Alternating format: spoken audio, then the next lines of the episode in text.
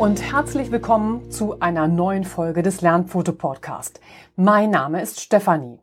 Du hörst den Lernfoto Podcast, deinen Podcast zu Themen rund um den Hund. Heute mit der 80. Folge. Ich freue mich wie immer, dass du heute wieder mit dabei bist. Heute geht es weiter mit dem zweiten Teil zum Thema IBD beim Hund erkennen und behandeln. Hast du den ersten Teil noch nicht gehört, dann spring gerne noch zurück in den ersten Teil. Den findest du verlinkt in den Show Notes und dann hören wir uns später an dieser Stelle wieder. Für alle anderen starten wir jetzt in die heutige Folge, wo es hier im zweiten Teil um meinen Ansatz der Behandlung einer IBD geht. Damit wir alle wieder im Thema IBD drin sind, gebe ich dir zunächst noch einmal einen Überblick. Die EBD ist eine chronisch entzündliche Darmerkrankung.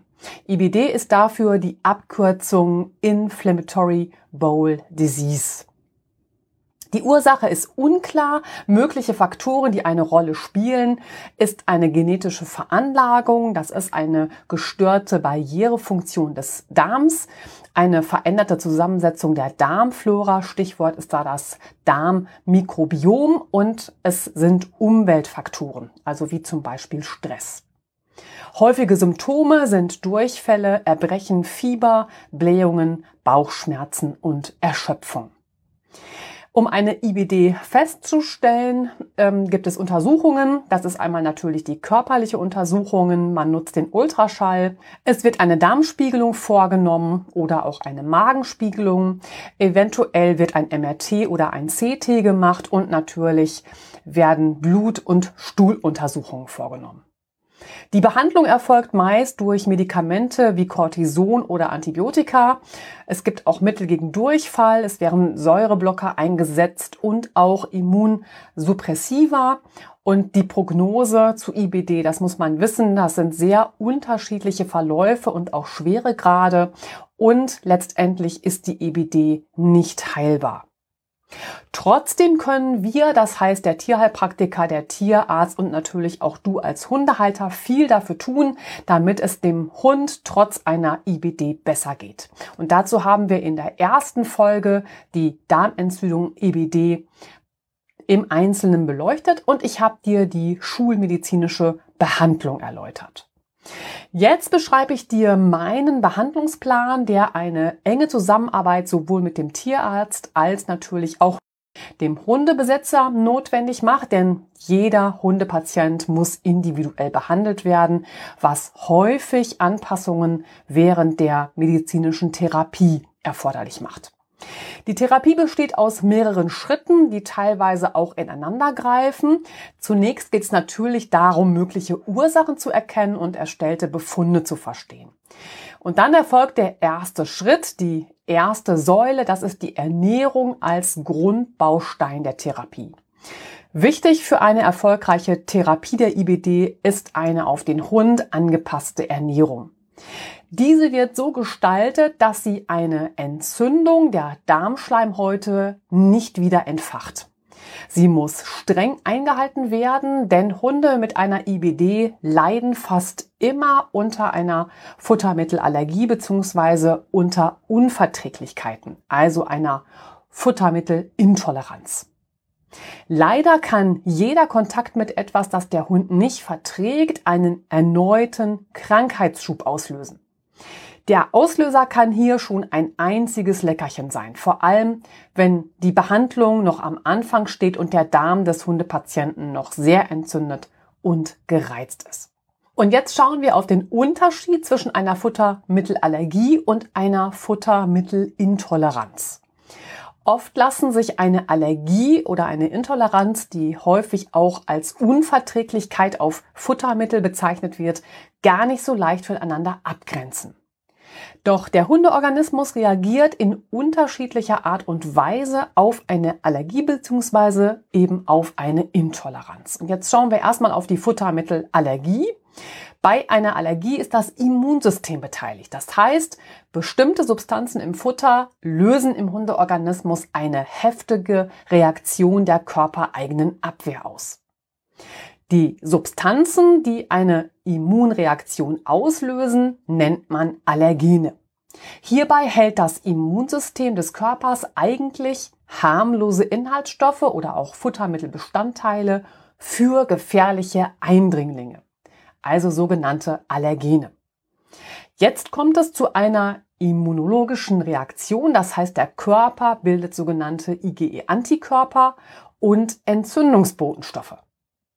Bei einer Allergie reagiert das Immunsystem praktisch überempfindlich. Meist zeigt der Hundeorganismus eine allergische Reaktion auf Proteine, wie etwa auf eigentlich harmloses Hühnerfleisch oder andere Inhaltsstoffe wie pflanzliche Bestandteile, Konservierungsmittel und Farbstoffe. Der ganze Körper wird bei einem äußerlichen, also über die Haut oder Atemwege oder oralem Kontakt, also die Einnahme, in Alarmbereitschaft versetzt weil das Immunsystem diese Substanzen als giftig oder als unverträglich einstuft und mit einer starken Abwehrreaktion antwortet. Wie kommt es jetzt zu einer allergischen Reaktion? Damit der Hundeorganismus mit einer starken Abwehrreaktion des Immunsystems reagiert, muss der Hund mindestens einmal Kontakt zu dem Allergen, also zu dem allergieauslösenden Stoff gehabt haben. Eine Allergie ist nicht angeboren, sondern entwickelt sich langsam und zwar durch die wiederkehrende Berührung mit allergieauslösenden Stoffen. Diesen Prozess nennt man Sensibilisieren. Oftmals werden Hunde schon ab dem Welpenalter sensibilisiert. Der Hundebesitzer meint es mit seinem jungen Hund besonders gut und es kommt zu dem weit verbreiteten Fütterungsfehler Abwechslung. Also Abwechslung hier in Anführungsstrichen. Der Welpe wird über verschiedene Proteinquellen gefüttert. Es wird ihm vom Huhn über Lamm, Rind, Lachs bis zur Ziege alles angeboten. Dies fördert die Sensibilisierung gegenüber Proteinen, also Eiweiß, und macht eine Allergie wahrscheinlicher. Häufige Futterwechsel forcieren Verdauungsprobleme und steigern zusätzlich die Gefahr, die natürliche Darmbarriere zu schädigen. Gleichzeitig bringt das Füttern mit wechselnden Proteinquellen das Problem mit sich, dass für eine notwendige Eliminationsdiät später dem Hund keine unbekannte Eiweißquelle mehr zur Verfügung steht. Was es mit dieser Diät auf sich hat, dazu kommen wir dann später. Wie eine Allergie letztendlich entsteht, ist bis heute nicht abschließend geklärt. Klar ist, dass bestimmte Hunderassen eher betroffen sind als andere und damit spielt in jedem Fall auch eine genetische Komponente bei der Entwicklung einer Allergie mit hinein. Eine besondere Empfindlichkeit, also Disposition, sagt man auch dazu, zur Futtermittelallergie wurde etwa bei dem Irish Soft Coated Wheaton Terrier nachgewiesen. Er ist anfällig für die PLE, auch Eiweißverlustsyndrom genannt. Hier werden Eiweiße, also Proteine, nicht vom Körper aufgenommen, sondern über den Darm ausgeschieden. Dies hat für den betroffenen Hund verheerende Folgen. Ebenso neigen Iris Setter zu einer Glutenunverträglichkeit und einer angeborenen Hypersensitivität gegen Gliadin, eine Gruppe des Glutens. Beim Border Terrier kennt man das kanine Epileptoid Cramping Syndrom. Abgekürzt ist das CECS. Dies ist eine neurologische Erkrankung, deren Ursache zwar noch nicht abschließend geklärt ist, jedoch im Zusammenhang mit der Unverträglichkeit gegenüber Gluten steht. Gleichzeitig können immer auch veränderte Lebensgewohnheiten und Stress bei einem Hund Allergien auslösen. Die häufigsten Allergien bei Hunden schauen wir uns jetzt an. Das sind zum einen Futtermittelallergien wie die Glutenunverträglichkeit. Hier gibt es eine Unverträglichkeit gegenüber Klebeeiweiß. Das ist in Getreidesorten enthalten. Dann gibt es Laktosenunverträglichkeiten etwa bei Milchprodukten, bei bestimmten Proteinen. Also häufig ist das eben Rind, Huhn und Lamm und Futtermittelallergien auf Kohlenhydrate. Es gibt Umweltallergien. Da reagiert der jeweilige Organismus allergisch auf Gräser, auf Pollen, auf Chemikalien wie Waschmittel, Reinigungsmittel etc., aber auch auf Duftstoffe oder Schimmel. Es gibt die Kontaktallergie, zum Beispiel auf sogenannte Spot-on-Präparate, also Zeckenhalsbänder, Anti-Floh-Halsbänder, auf Gummi, also Gummispielzeug, was vielleicht zum Spielen genutzt wird. Es gibt eine Kontaktallergie auf Metalle, da ist zum Beispiel der Metallfutternapf. Es gibt auch die Nickelallergie, also Nickelringe etwa an Halsbändern. Es gibt eine Kontaktallergie im Zusammenhang mit Eichenprozessionsspennern. Und es gibt auch die Kontaktallergie auf mögliches Hundegeschirr oder Hundemäntel, etwa wenn Kunstfasern bzw. Neopren eingesetzt wird. Eine Allergie kann auch auf Insektenstiche erfolgen, bei Wespen und Bienen zum Beispiel. Da reagiert der Körper mit Schmerzen, mit einer Schwellung, mit einer Rötung und das kann bis zum anaphylaktischen Schock gehen. Hier sag ich mal Achtung, denn gerade bei kurzschnäuzigen Hunderassen wie dem Boston Terrier, dem Boxer, den Bulldoggen, egal ob französische oder englische, dem Cavalier King Charles Spaniel, es zählt der Malteser und der Mops dazu, ebenso wie der Pekinese. Hier kann ein Insektenstich sogar tödlich enden. Es gibt die Parasitenallergie, etwa auf Flöhe und Milben. Und jetzt schauen wir uns bei all den Allergien mal die Symptome einer Allergie beim Hund an. Das ist zunächst der Juckreiz. Da, glaube ich, kommt so jeder als allererstes drauf. Juckreiz an Pfoten, am Kopf, an den Ohren und eben am Rücken. Dazu zählt ein häufiges Kratzen und oder Belecken bzw. Benagen von Körperstellen. Es gehören häufige Ohrenentzündungen dazu, natürlich Magen- und Darmproblematiken wie Durchfall. Nach der Nahrungsaufnahme kann es zu spontanem Erbrechen kommen. Wir kennen die Schwellungen und Rötungen der Haut. Es gibt auch eine Nesselsucht und Hautentzündungen, sowohl am Kopf als auch an den Ohren, den Pfoten, in den Achseln, den Leistengegend, am Bauch und am Rücken. Weniger bekannt ist der Hotspot. Das sind so heiße, rot und nässende, kreisrunde Hautentzündungen. Es gibt auch den Haarausfall als Symptom auf eine Allergie. Das ist meistens so am Rutenansatz oder in der hinteren Rückenpartie. Schwellungen hatte ich schon genannt. Es gibt auch ein Zittern und eine Veränderung im Wesen und Verhalten. Dazu zählt dann eine Nervosität, eine Unkonzentriertheit, Ängstlichkeit und sogar die Aggressivität. Hunde, die von einer Futtermittelallergie betroffen sind, also zeigen meistens Magen-Darm-Probleme. Die reichen von Durchfall, Erbrechen bis Blähungen. Sie haben vielfach extrem Juckreiz, häufige Ohrenentzündungen und neigen zur Bildung von Hotspots. Also, wenn man das weiß, dann kann man da schon dein Augenmerk drauf richten.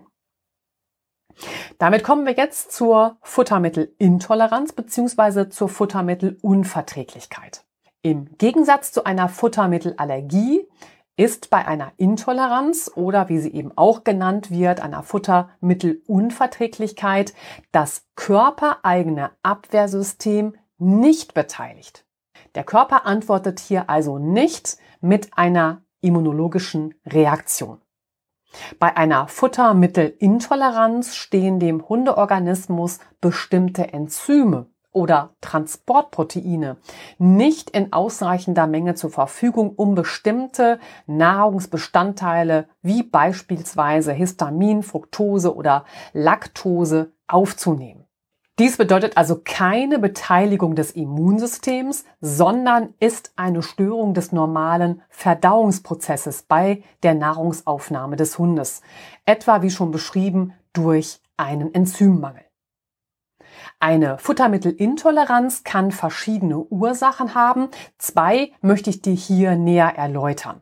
Das ist zum einen Futtermittelidiosynkrasie. Das ist eben ein Enzymdefekt. Davon spricht man, wenn eine Intoleranz durch Histamin freisetzende Faktoren, zum Beispiel durch histaminreiches Futter, verursacht wird. Zum histaminreichen Futter zählen Wurstwaren wie Wiener Würstchen, verschiedene Käsesorten, Nüsse, Bananen, Hefeextrakte, Frischmilchprodukte und Spinat, um nur einige für dich aufzuzählen.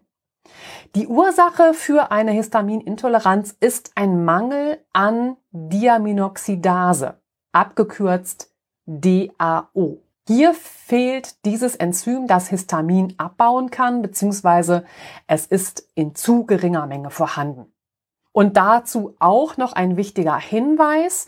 Ein Vitamin B-Mangel gefährdet eine Toleranzschwelle gegenüber Histamin, da Vitamin B6 das Eiweißverdauungsvitamin ist. Ja, also ein Mangel kann das eben begünstigen. Und damit kommen wir zur zweiten Futtermittelreaktion und das ist die metabolische Futtermittelreaktion. Hierbei zeigt der Hund eine Reaktion auf Futter, etwa bei einem Mangel des Enzyms Laktase. Da spricht man auch von einer Laktoseintoleranz. Hierbei kann der Körper die in der Milch enthaltene Laktose nicht verdauen.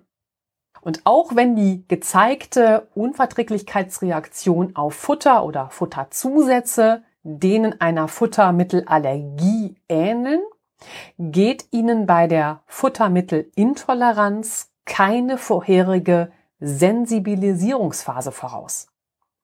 Bei einer Futtermittelintoleranz, also beziehungsweise der Futtermittelunverträglichkeit, können Krankheitssymptome bereits beim Erstkontakt auftreten. Und damit sind wir jetzt bei den Symptomen einer Futtermittelintoleranz. Die Beschwerden können sich bei einer Futtermittelintoleranz äußern in Durchfall, in Blähungen und Erbrechen auf bestimmte Futtersorten.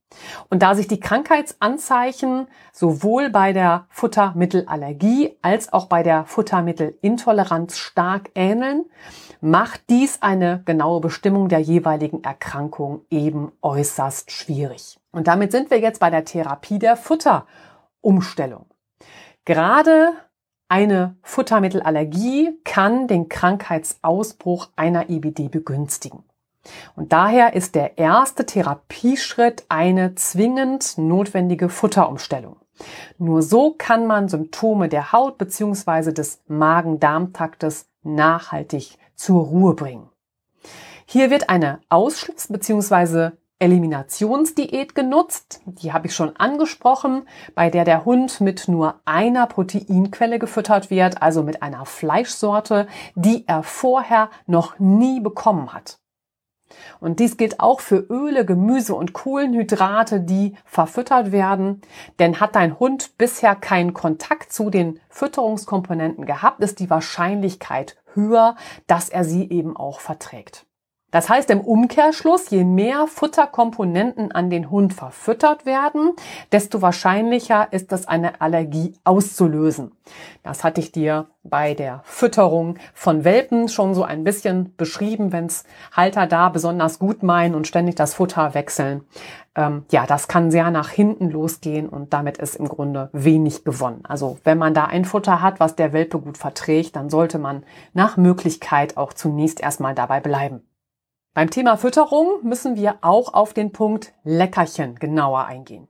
Auch die Leckerchen für deinen Hund sollten bei der Ausschlussdiät der Proteinquelle entsprechen, mit der dein Hund gefüttert wird. Die Leckerchen sollten absolut rein sein und daher solltest du prüfen, ob sie keine weiteren Inhaltsstoffe enthalten. Also ich sag mal, man hat sich dazu entschlossen, ähm, den Hund mit der Fleischquelle fair zu füttern und man überlegt eben, mit was kann man ihm dann eine Freude machen an Kaustangen oder Leckerchen. Dann könnte man eben überlegen, den als Leckerchen Pferdelunge zum Beispiel zu füttern. Ja, das ist dann im Grunde rein von weiteren Inhaltsstoffen und trotzdem muss man das regelmäßig gegenchecken. Nämlich es ist natürlich etwas anderes, ob sie konserviert worden sind oder zum Beispiel nur getrocknet, wenn es jetzt hier um die Leckerchen geht. Ein weiterer Punkt, wenn wir jetzt über die Leckerchen sprechen, ist natürlich, dass du unbedingt darauf achten solltest, dass dein Hund auch auf euren Spaziergängen oral nichts aufnehmen kann. Ja, dabei ist das Tragen eines Maulkorbs nach meiner Erfahrung bei einigen Hunden unverzichtbar. Und wenn du dich jetzt weiter über das Thema Maulkorb informieren möchtest, da habe ich ein Interview mit der Verena Helfrich geführt vom Maulkorb-Shop Schick und Scharf. Das verlinke ich dir in den Show Notes. Und da sind alle wichtigen Informationen zu finden, wenn es um das Thema Maulkorb beim Hund geht. Hältst du jetzt alle beschriebenen Maßnahmen gewissenhaft ein, sollten sich die Magen-Darm-Symptome nach spätestens zwei bis drei Wochen deutlich verbessert haben. Symptome der Haut brauchen zur Abheilung meistens vier bis sechs Wochen. Das Wichtigste bei der Ausschlussdiät ist immer, dass sie gewissenhaft eingehalten wird. Selbst kleinste Mengen einer nicht vertragenen Proteinquelle macht den Therapieerfolg und damit den anfänglichen besseren Gesundheitszustand des Hundes zunichte. Jetzt wissen wir, dass selbst kleine Mengen einer allergieauslösenden Proteinquelle den Therapieerfolg zunichte machen können. Und jetzt scheuen sich Hundebesitzer vielfach davor, eine anschließende Provokationsdiät bei ihrem Hund durchzuführen. Bei einer Provokationsdiät wird der Hund wieder mit alten tierischen Eiweißen beziehungsweise einer weiteren neuen Eiweißquelle in Kontakt gebracht. Reagiert der Hund auf dieses Bestandteil, wird es sofort wieder weggelassen und auf Dauer vermieden. Reagiert der Hund nicht, erweitert man den Fütterungsplan um die vertragene Komponente. Doch mit dem Nichtvertragen wird immer auch ein Wiederaufflammen von Symptomen riskiert und dies bedeutet für den Hund erneutes Aufflammen von Darmentzündungen. Daher ist die Alternative, so lange das gut vertragene Futter anzubieten, wie es der Hund verträgt. Eine Allergie kann sich aber auch nach Jahren auf die jeweilige Futterkomponente ausbilden und deswegen muss man und da kommen wir später auch noch drauf zurück. Darmgesundheit ist da ein ganz wichtiger Punkt. Und jetzt kommen wir nochmal zu den Herausforderungen der Ausschlussdiät oder Eliminationsdiät, wie sie eben auch genannt wird. Denn neben der selbst zubereiteten Futterration für den Hund bietet der Handel auch spezielle Fertig-Diätfutter an. Doch was sich zunächst als einfacher Weg bei der Behandlung der IBD anhört, um auslösende Stoffe aus der Fütterung wegzulassen, so herausfordernd kann sich schließlich die Umsetzung gestalten. Meine Erfahrung ist, dass gekauftes Diätfutter, egal ob Trockenfutter oder Nassfutter, immer weit weniger zu einem Abklingen von Entzündungen beiträgt, als wenn die Mahlzeiten für den Hund individuell zusammengestellt und selbst zubereitet werden. Das hat verschiedene Gründe. Zunächst ist schon auf den Futtermitteletiketten durch eher schwammige Formulierungen wie Fleisch und tierische Nebenerzeugnisse oder gemahlenes Getreide etc. nicht zu erkennen, um welche genauen Futtermittel es sich handelt. So bezeichnet die Deklaration tierische Nebenerzeugnisse zum Beispiel nicht für den menschlichen Verzehr geeignete Schlachtabfälle. Bei gemahlenem Getreide etwa wird alles gemahlen, auch der ganze Maiskolben. Außerdem gibt es bei Konservierungsmitteln eine Besonderheit, denn sind die verwendeten Rohstoffe bereits konserviert, dann ist der Hersteller nicht gezwungen zu deklarieren, dass überhaupt Konservierungsmittel zugeführt wurden. Auch auf direkte Nachfrage beim jeweiligen Hersteller bekommt man meist keine konkrete Antwort, entweder weil jeweils das kostengünstigste Angebot in die Rezeptur des Futters einfließt oder der Hersteller mit dem Schutz der Rezeptur argumentiert. Und daher ist der einzig sichere Weg, die Zusammenstellung des Futters selbst zu übernehmen.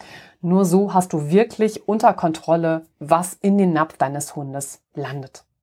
Und damit kommen wir jetzt zu einem Punkt Grundsätzliches zur Ernährung.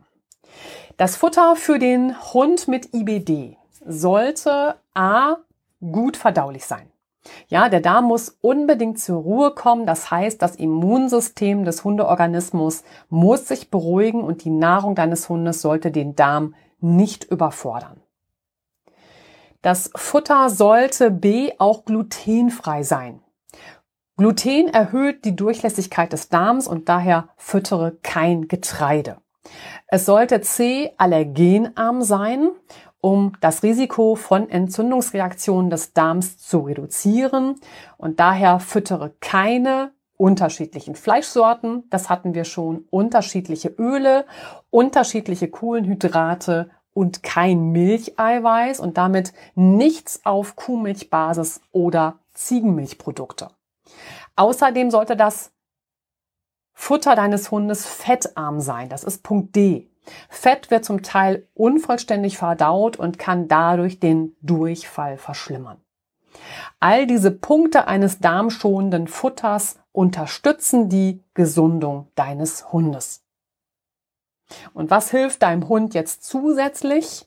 Verteile die Fütterung deines Hundes unbedingt auf drei bis vier Mahlzeiten. Kleinere Gerichte werden meist besser angenommen als etwa zwei große Portionen zu den Hauptmahlzeiten.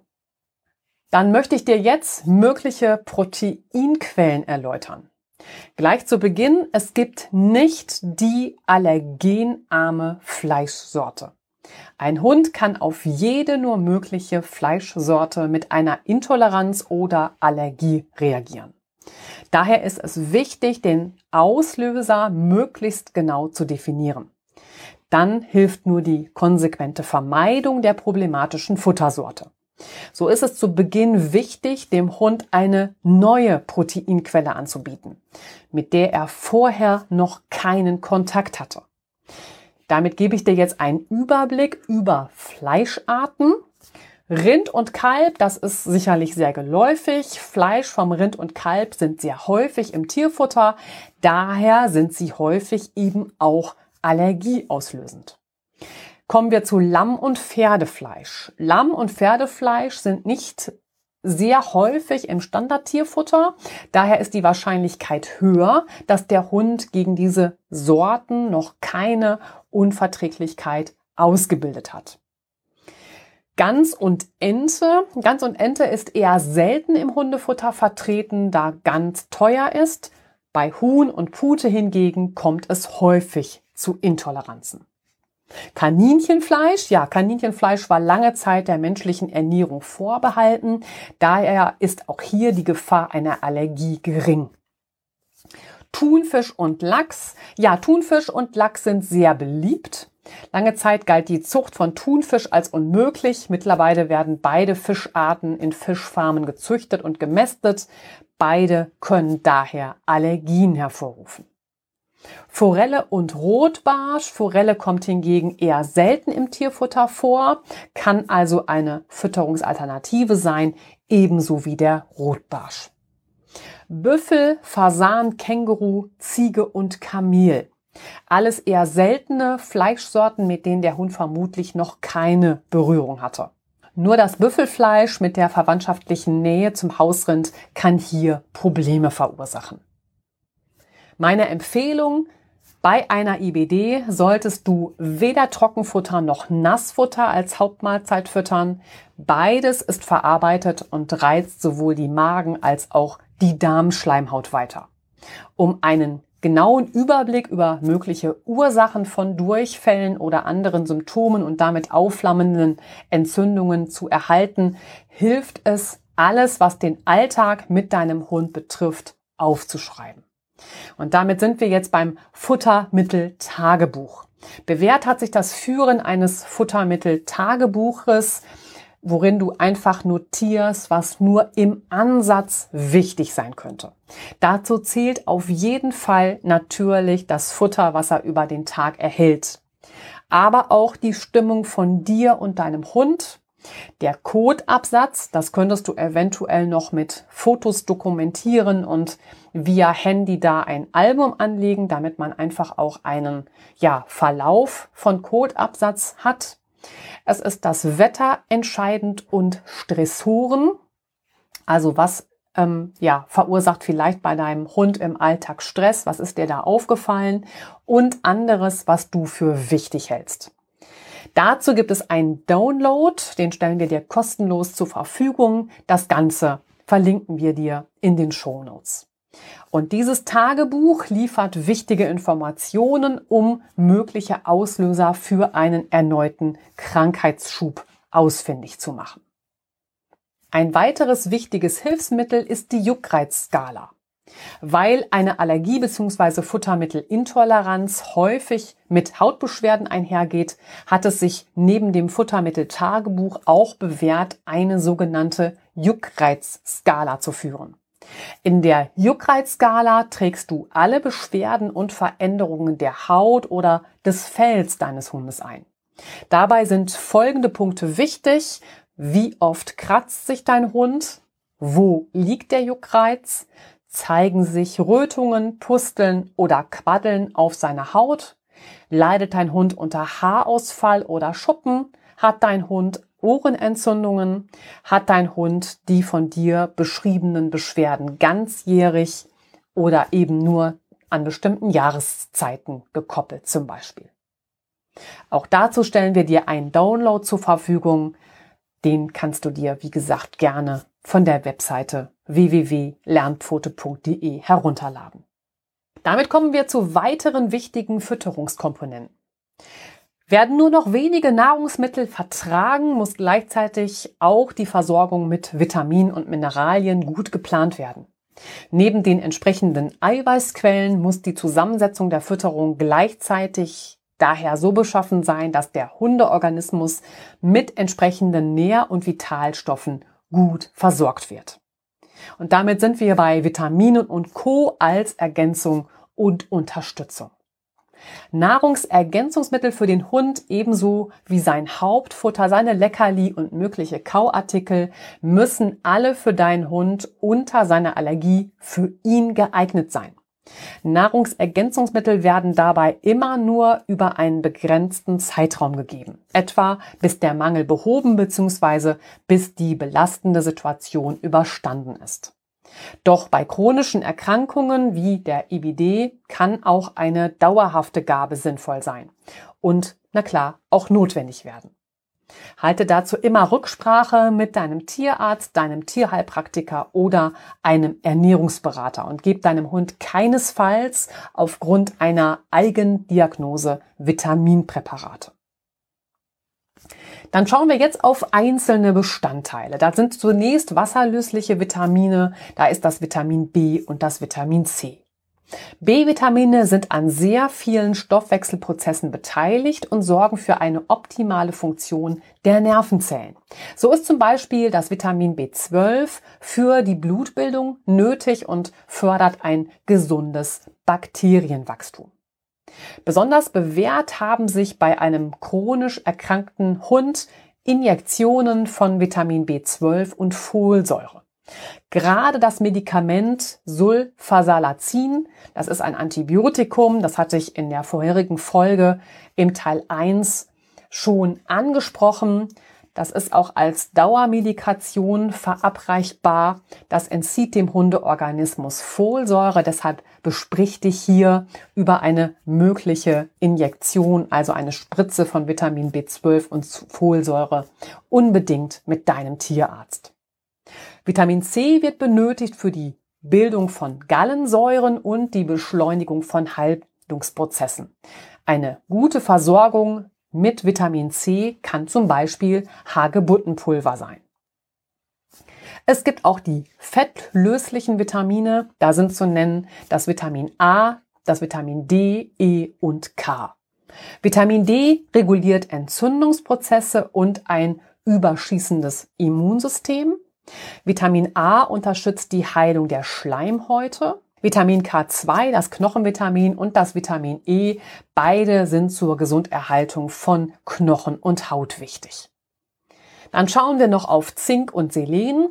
Sie sind die Immunspurenelemente und verantwortlich für ein funktionierendes Immunsystem. Dabei ist Zink auch maßgeblich am Zellstoffwechsel von Haut bzw. Schleimhäuten beteiligt. Gleichzeitig ist es verantwortlich für die Bildung von Enzymen, die für den Stoffwechsel von Kohlenhydraten, Proteinen und Lipiden, also den Fetten, benötigt werden. Selen fördert die Reparatur des Darms und die körpereigene Entgiftung. Dann kommen wir noch zum Schluss zu Omega-3-Fettsäuren. Sie sind entzündungshemmend und fördern ebenfalls ein gesundes Bakterienwachstum.